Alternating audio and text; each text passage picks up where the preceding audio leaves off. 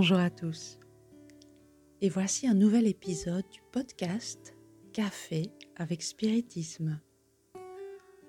Aujourd'hui, nous vous présentons les réflexions de William Jacob sur le chapitre 7 du livre Le pourquoi de la vie de Léon Denis, intitulé Le but suprême. Commençons par le premier paragraphe.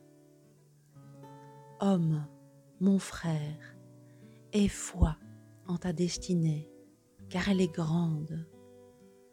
Tu es né avec des facultés incultes, des aspirations infinies, et l'éternité t'est donnée pour développer les unes et satisfaire les autres.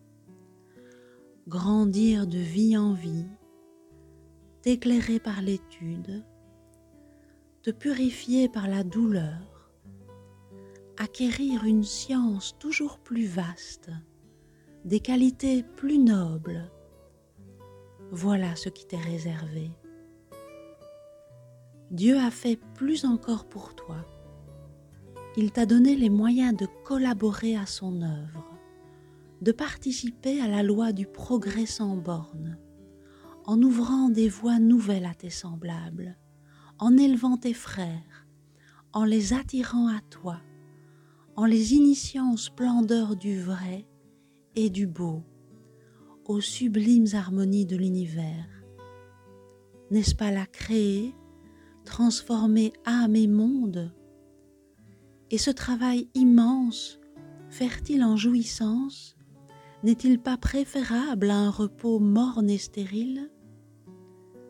Collaborer avec Dieu, réaliser en tout et partout le bien, la justice, quoi de plus grand, de plus digne de ton esprit immortel?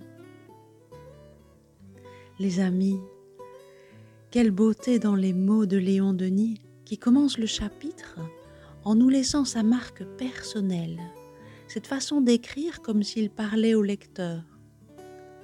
Il est important de rappeler que ce livre est dédié spécialement à ceux qui souffrent. Cela nous aide à comprendre la première phrase du chapitre, où il demande que ceux qui lisent le livre aient foi en leur destinée car elle est grande.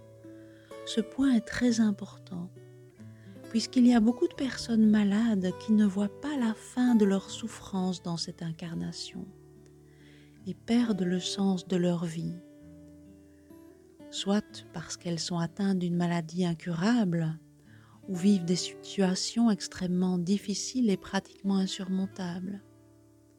Ainsi, Denis nous invite à regarder plus loin, au-delà des horizons limités de l'existence actuelle.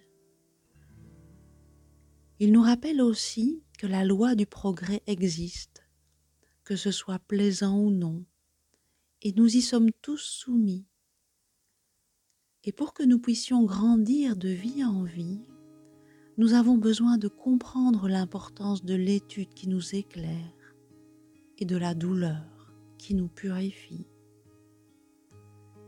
Et puis, Denis parle du rôle que nous avons dans ce monde créé par Dieu où à un moment donné, nous aidons, à un autre, nous sommes aidés, et de cette façon nous accomplissons nos devoirs d'esprit incarné, qui se résument à aider et à construire un monde meilleur. Ce point particulier nous renvoie à la question 132 du livre des esprits, où Kardec demande Quel est le but de l'incarnation des esprits? La réponse des bienfaiteurs a été Dieu la leur impose dans le but de les faire arriver à la perfection.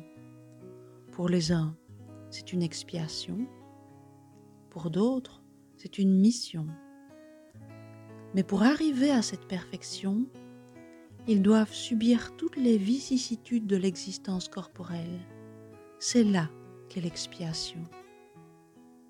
L'incarnation a aussi un autre but c'est de mettre l'esprit à même de supporter sa part dans l'œuvre de la création. C'est pour l'accomplir que, dans chaque monde, il prend un appareil en harmonie avec la matière essentielle de ce monde pour y exécuter, à ce point de vue, les ordres de Dieu, de telle sorte que tout en concurrent à l'œuvre générale, il avance lui-même. Souvent, nous nous concentrons uniquement sur la première partie de la réponse et ne parlons que d'expiation et de mission.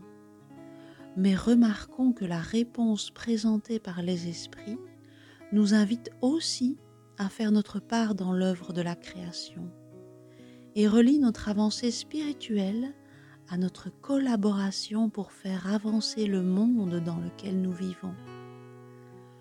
Denis signale également, dans la citation du début de chapitre, que le bonheur n'est pas simplement de ne rien faire, comme beaucoup le pensent, ni cette tranquillité oisive que d'autres imaginent être le paradis, mais plutôt de travailler à la construction d'un monde plus juste, pacifique, solidaire, de la façon et l'intensité que nous pouvons et qui nous font nous sentir bien.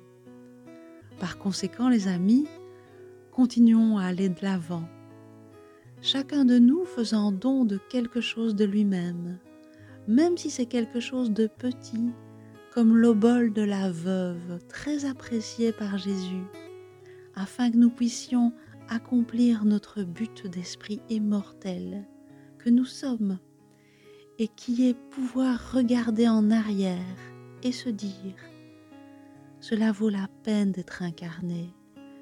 Je suis d'une manière ou d'une autre en train d'aider le monde et de m'aider moi-même.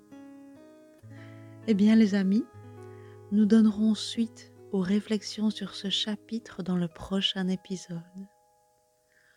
Beaucoup de paix à tous et rendez-vous au prochain café avec spiritisme.